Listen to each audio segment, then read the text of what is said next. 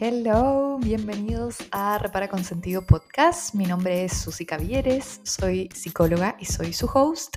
Y en este podcast vamos a estar conversando siempre de todo lo que necesitemos para comenzar a sanar nuestras heridas de infancia. Hello, qué gusto poder hablar nuevamente con ustedes otro miércoles más y ya de forma más frecuente. Oigan, la semana pasada subí una eh, story dándoles las gracias por todos sus comentarios tan dulces y también tan llenos de confianza. Eh, siempre me ha sorprendido un poco la confianza que se ha generado cuando ustedes me mandan DM y me cuentan un poco cómo, cómo impacta el episodio como en sus vidas o cómo fue tal experiencia cuando ustedes se dieron cuenta de esto y empezaron a cambiar ciertos patrones, ciertas formas de conducta o se empezaron a cuestionar ciertas cosas. Y en verdad em, me alegra muchísimo que me cuenten esas cosas. Me hace sentir como, ok, we made it. Como que se tomen el tiempo para decirme que les gustó el episodio, que lo extrañaban o como les decía, para contarme más. Es una sensación que motiva muchísimo. Así que gracias. En la cartera de hoy tenemos algo que creo que no lo hemos hablado lo suficiente y es algo que por años nos puede estar molestando, como piedrita en el zapato o también como una cicatriz que nunca cerró, y es los familiares tóxicos. Probablemente si estás acá buscando herramientas para sanar tus heridas de infancia es porque uno, tienes heridas de infancia y dos, tienes familiares con heridas y cuando esas heridas permanecen mucho tiempo sin curar, sin sanar, se vuelven tóxicas, al igual que una herida podrida.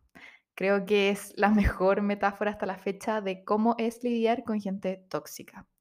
¿Y se acuerdan de esa época donde todos fuimos más pequeños y andábamos en bicicleta o patines?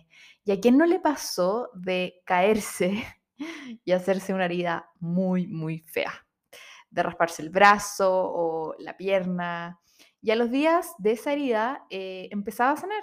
Se genera una costra. Yo me acuerdo perfecto cuando empecé a andar en bicicleta como sin rueditas y me caí, pero así ya como en cámara lenta, como perfectamente hacia el lado como derecho donde había un arbusto lleno de espinas. Y nada, me quedó el brazo horrible y eh, a los días eh, se empieza a generar costra, que ayuda a la piel claramente a que se regenere, que se sane, ¿no? Que los tejidos como que se protegen, para que la herida no quede expuesta. Y si fueron unos rebeldes reprimidos como yo, probablemente se trataban de sacar esa costra, ¿no? Y el punto es que se demoraba el doble en sanar porque salía pus, nunca cerraba, etcétera, etcétera. Cosas no muy agradables a la mente y a la visualización en estos momentos. Y se volvía el doble de largo el proceso y de doloroso también. Y adivina qué, no limpiar ni revisar tus heridas de infancia se asimila mucho a esta metáfora. Las heridas empiezan a podrir de adentro hacia afuera cuando no las revisas y no les das el tiempo y no les das el cuidado necesario, se empiezan a pudrir, le empieza a salir pus y demora mucho más que sane. La única diferencia entre una herida física y una emocional es que en la herida física nos damos cuenta de cómo ocurre, de cuándo ocurrió y quién estuvo ahí para ayudarnos o no. Y cuando vivimos una herida emocional, yo creo que no somos tan conscientes en qué momento ocurrió, ni cómo fue, o quién estuvo ahí o no. A mí me sigue pasando, de hecho, en redes y a veces en cursos, hasta incluso en terapia, que me dicen como, mm, no, es que yo no tengo traumas o yo no viví tal cosa, entonces no aplico, ¿no? Porque algo que también ha sido como no tan bueno de cuando las cosas se ponen populares, es que sale mucho tipo de información y a veces como mal información, como que desinforma más que informa.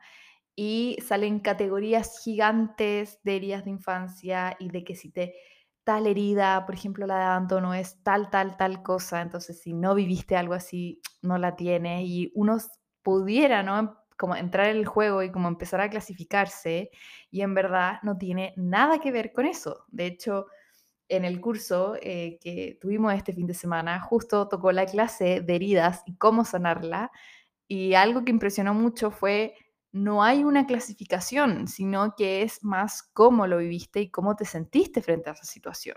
Y eso va a ser diferente en cada uno de nosotros. Entonces, como yo les decía, me sigue pasando que de repente me dicen, bueno, no viví tal cosa, entonces no aplico. Y yo sinceramente no sé si reír o llorar. Claramente en terapia no hago ninguna de esas, pero realmente me dan ganas como de decirle, como, sal de ahí, como, sal de esa mentalidad, como, no quiero decir que estamos todos como fuck y cagados por la vida, pero sí, en distintas medidas y en distintas formas también. Las heridas tienen distinta profundidad y distinta magnitud dependiendo de la experiencia y también de nuestras herramientas, porque cada uno de nosotros también cuenta con distinta gama de herramientas personales. Quizás lo que yo viví con mi familia para ti no hubiera tenido tanto impacto porque quizás tenías otro tipo de herramientas y está perfecto. Por eso también es tan importante no compararse en el camino de sanar.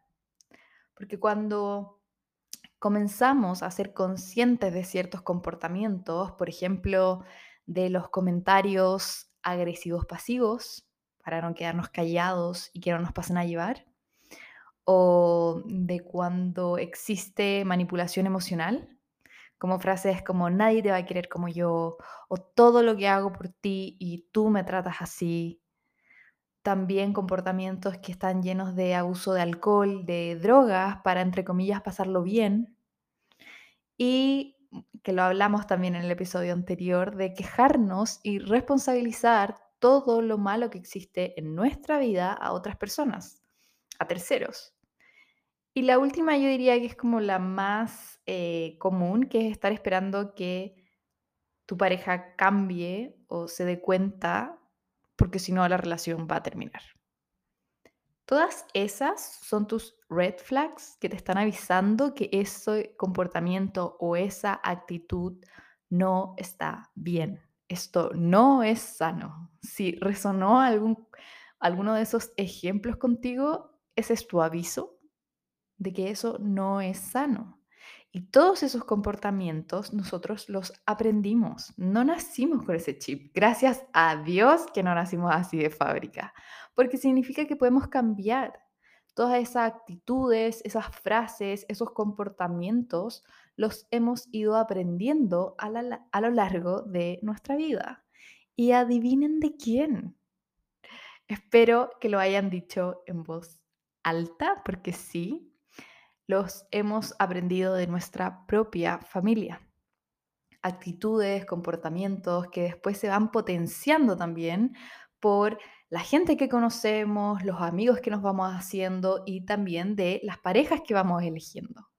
Y adivinen qué, ellos también lo aprendieron de su familia. Y así es como se va generando más y más el efecto dominó y la normalización también de las relaciones tóxicas. Porque si todo el mundo las tiene, bueno, ¿cuál es el problema, no? Como e, este es el desde, esto es lo que pasa.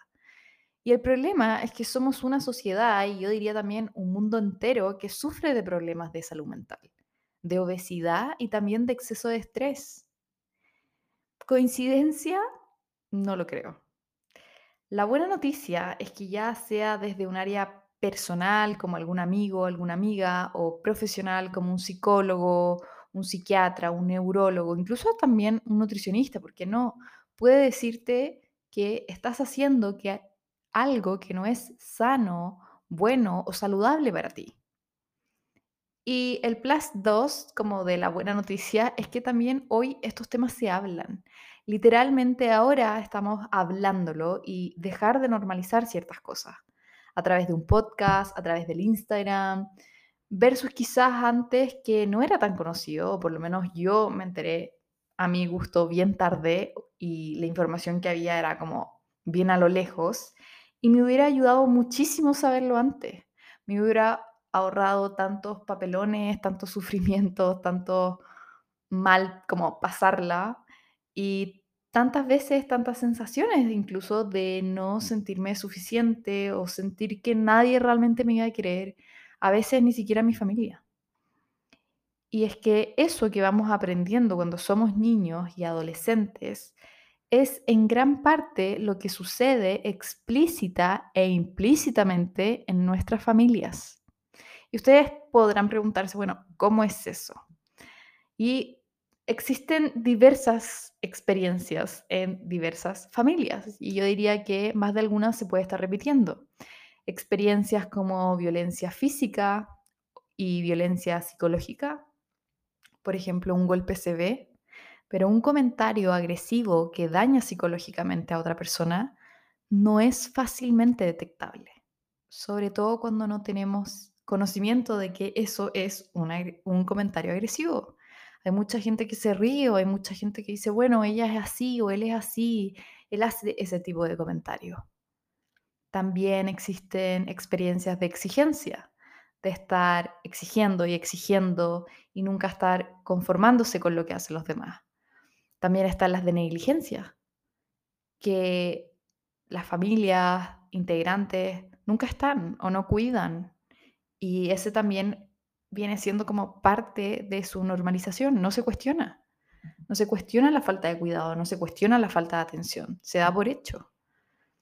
También existen experiencias de control y también sobre cómo conversar las cosas. Y yo diría que esta es una de las que pasa como, entre comillas, y al buen chileno, más piola, ¿no? Em, una cosa es preguntar cómo fue, por ejemplo, la relación amorosa entre tus padres y otra cosa es preguntar cómo conversaban las cosas entre ellos. Y yo diría que por lo menos el 60% de mis pacientes me dicen, no, no las conversaban. O el otro 40% me dicen, bueno, peleaban, se gritaban. ¿no? Había una eh, pelea gigante en mi casa y, y yo intervenía.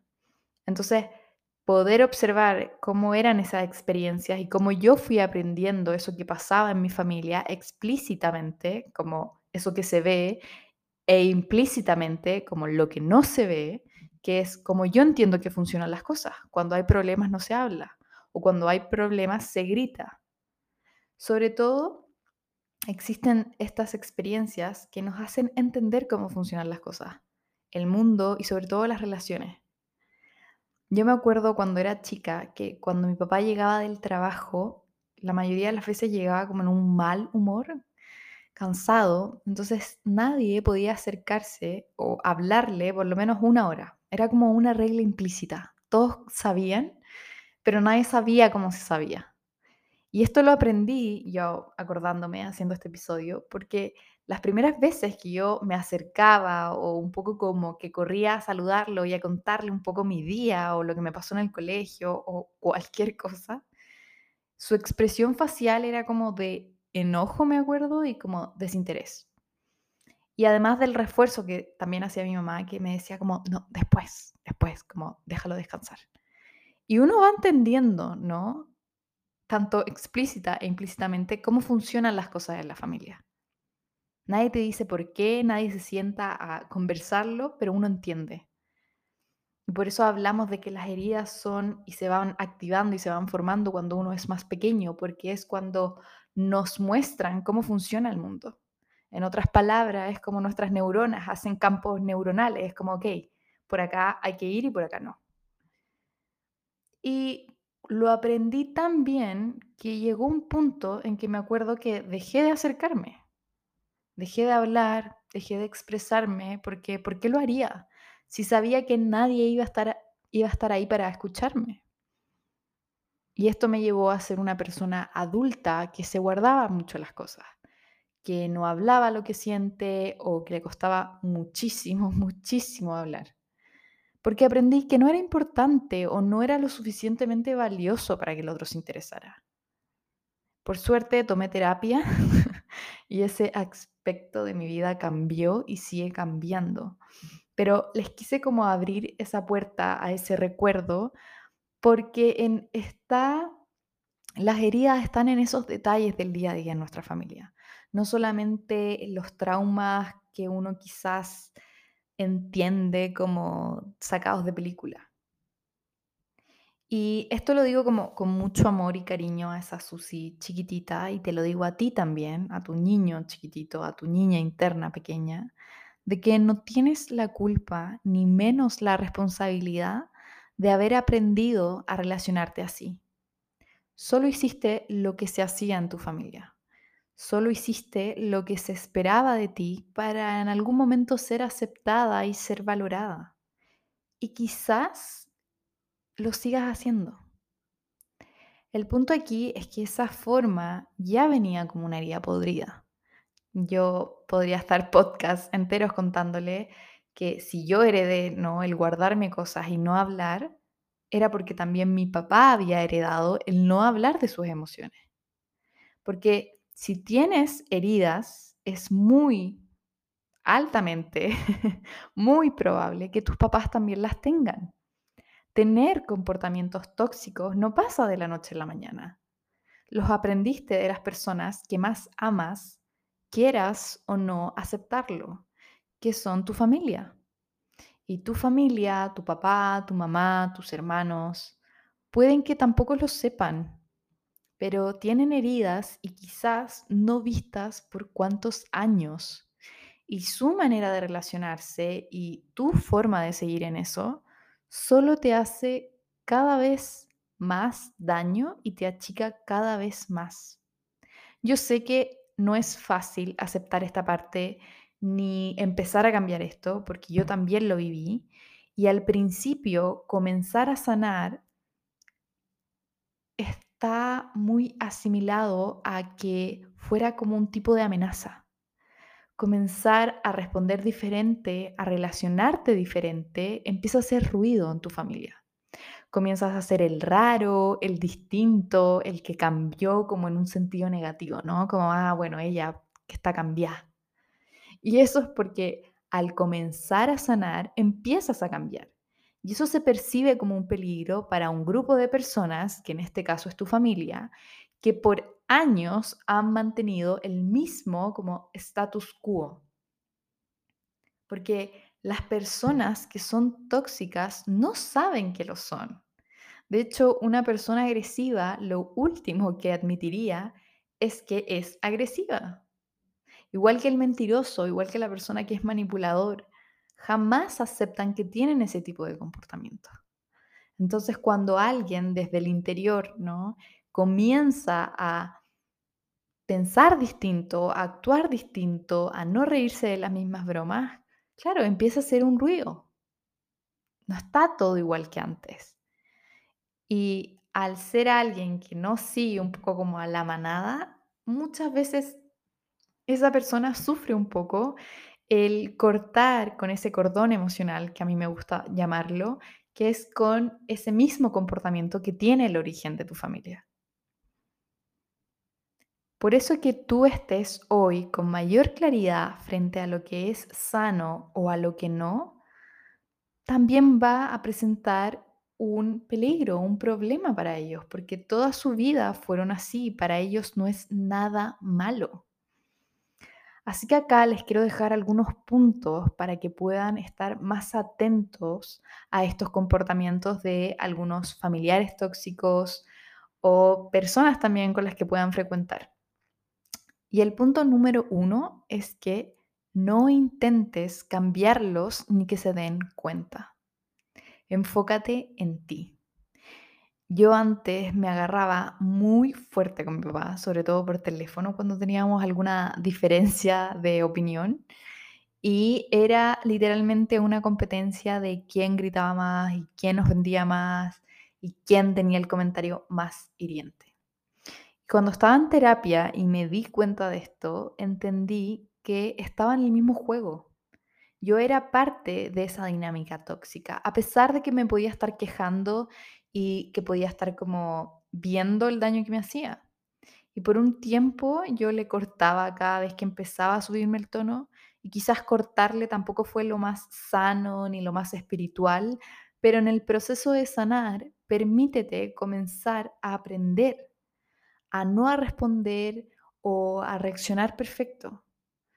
ya después uno cada vez más es capaz de hacer otro eh, tipo de actitud o de comportamiento. Después yo comencé a decirle que no iba a hablar con él y que yo ya no estaba disponible para escuchar, em, ¿cómo decirlo? Como enojos o descargos, menos en ese tono. Y de ahí le cortaba. Hasta que el día de hoy ninguno llega a ese extremo y podemos hablar cosas incómodas o cosas más tensas sin que a ambos se nos disparen las heridas. Bueno, él también pasó por sus propias experiencias, no me puedo llevar todo el crédito yo, pero hablando desde mi camino de sanación, me enfoqué en mí, enfoqué en cómo yo podía cortar esas dinámicas y no en cambiarlos a ellos o que ellos se dieran cuenta, porque de ahí uno gasta muchísima energía. El punto dos, y que tiene que ver mucho con lo que les acabo de contar, es que a veces es más fácil ver lo malo en otros que en uno mismo. Y si bien tu familia puede tener comportamientos eh, o actitudes que uno podría tildar de tóxicas, pregúntate primero, ¿qué heredé yo de mi mamá, de mi papá? ¿En qué estoy aportando yo a esta dinámica tóxica?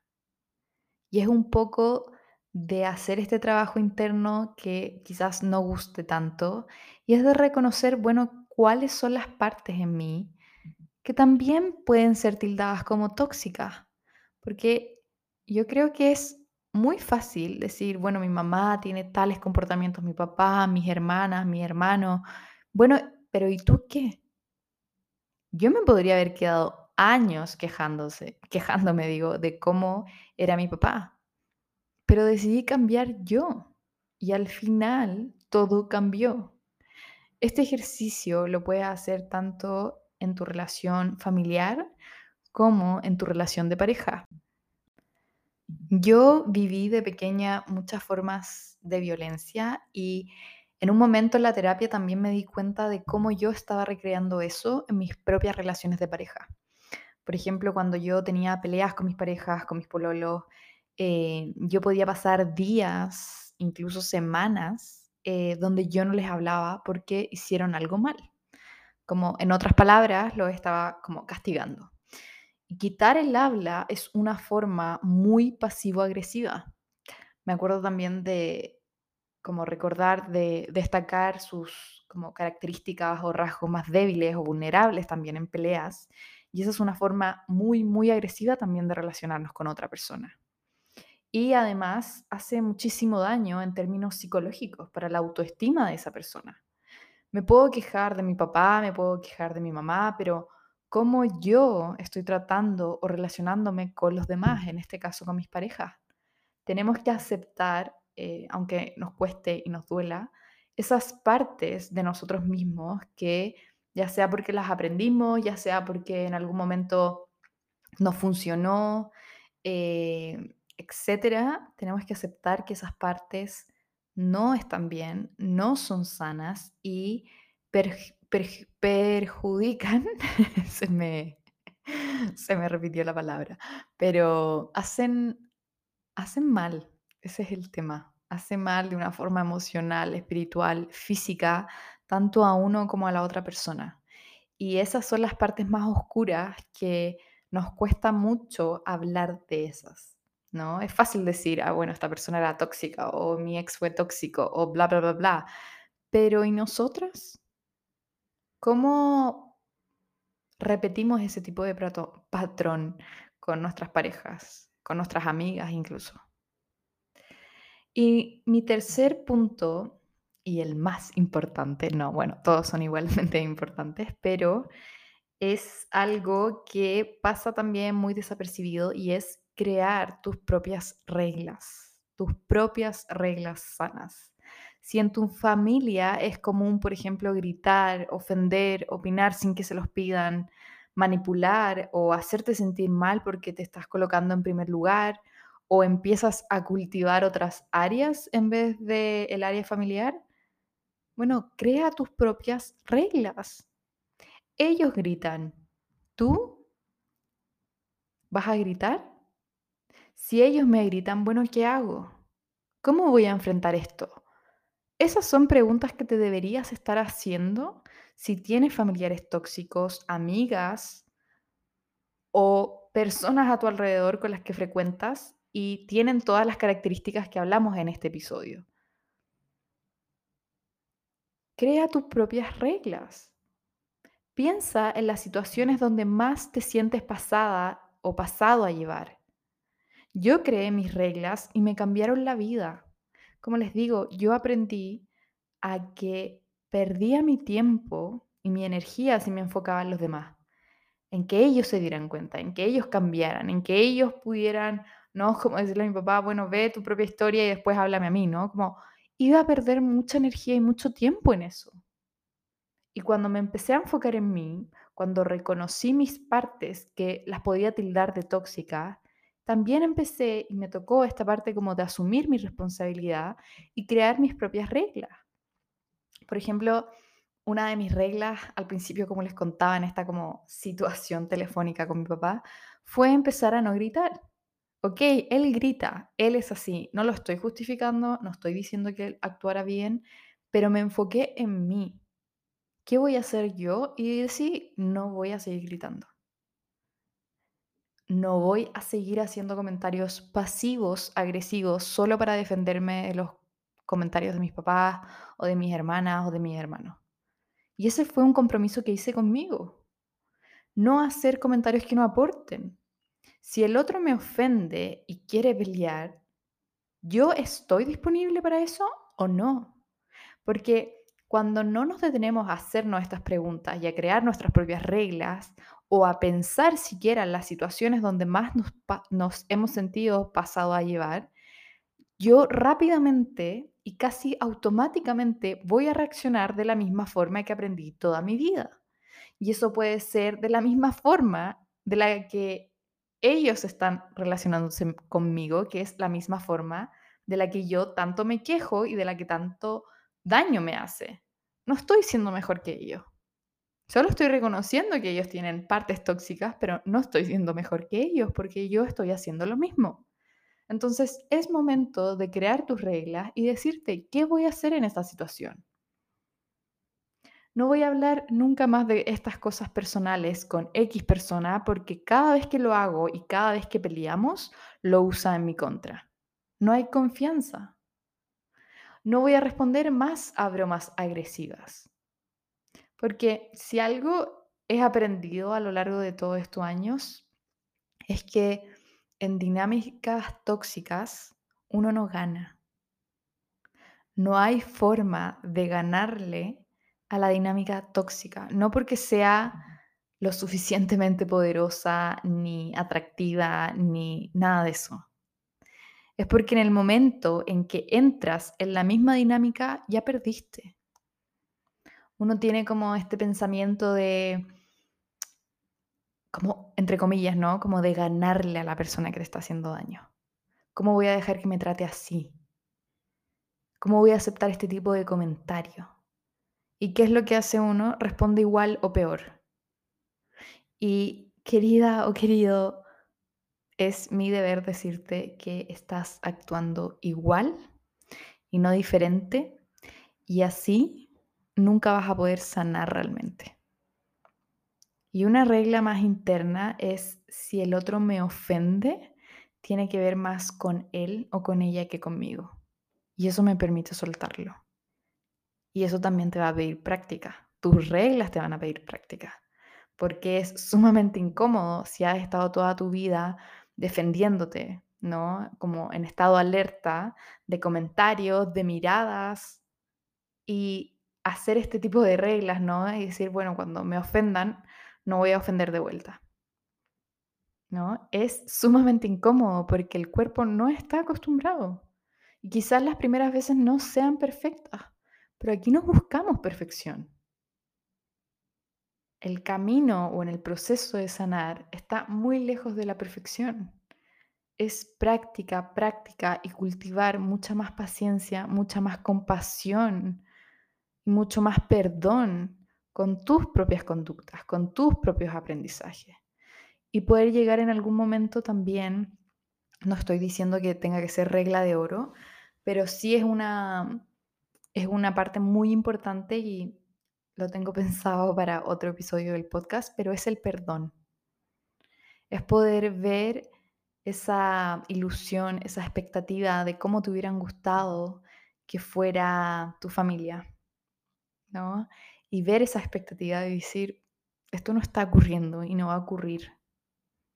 Y ese es un proceso, yo creo que de vida, yo sigo en eso, lo digo así sin mayor tapujo ni menos vergüenza, porque es un proceso largo, ir aceptando cada parte, porque aceptar a una persona en su totalidad, yo diría, yo aún no estoy ahí, pero ha sido un proceso y he podido lograr perdonar y soltar ciertas expectativas, pero partes de esas personas. Aún me queda muchísimo por recorrer, pero el hecho de enfocarme en mí y ver mis partes que necesitan más trabajo y crear mis reglas que construyen una vida más sana, depende enteramente de mí y no de ellos. Y esa es una sensación tan rica, tan llena de poder y de calma que depende de mí. Eso es algo que no está en su control. Bueno, espero que este episodio te haya entregado claridad y fortaleza para comenzar a cuidarte, a comenzar a cambiar tu forma de relacionarte, de no tener vergüenza en poner a la luz quizás esas partes más oscuras que aprendimos también y que de algún modo las comenzamos a repetir, las empezamos ya como casi que a automatizar en nuestra vida y la oportunidad ahí está en verlas, en dejar de normalizarlas y en crear tus propias reglas.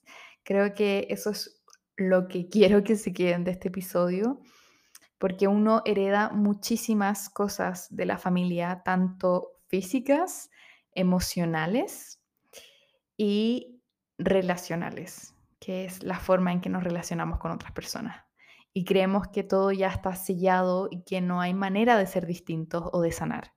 Y sí las hay. Y es un proceso también ir separando qué es lo que nos queremos quedar de esa herencia y honrarlo y qué cosas no nos queremos quedar.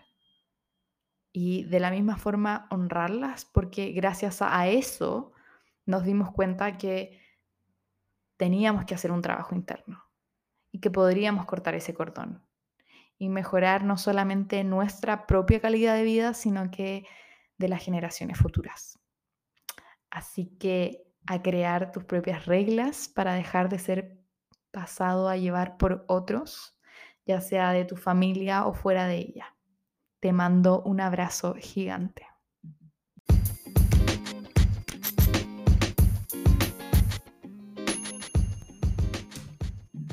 Si te gustó este episodio y crees que le puede ayudar a alguien que conozcas, te invito a que lo compartas en tus redes sociales, con tus amigos y familia, para que cada vez seamos más personas dispuestas a sanar.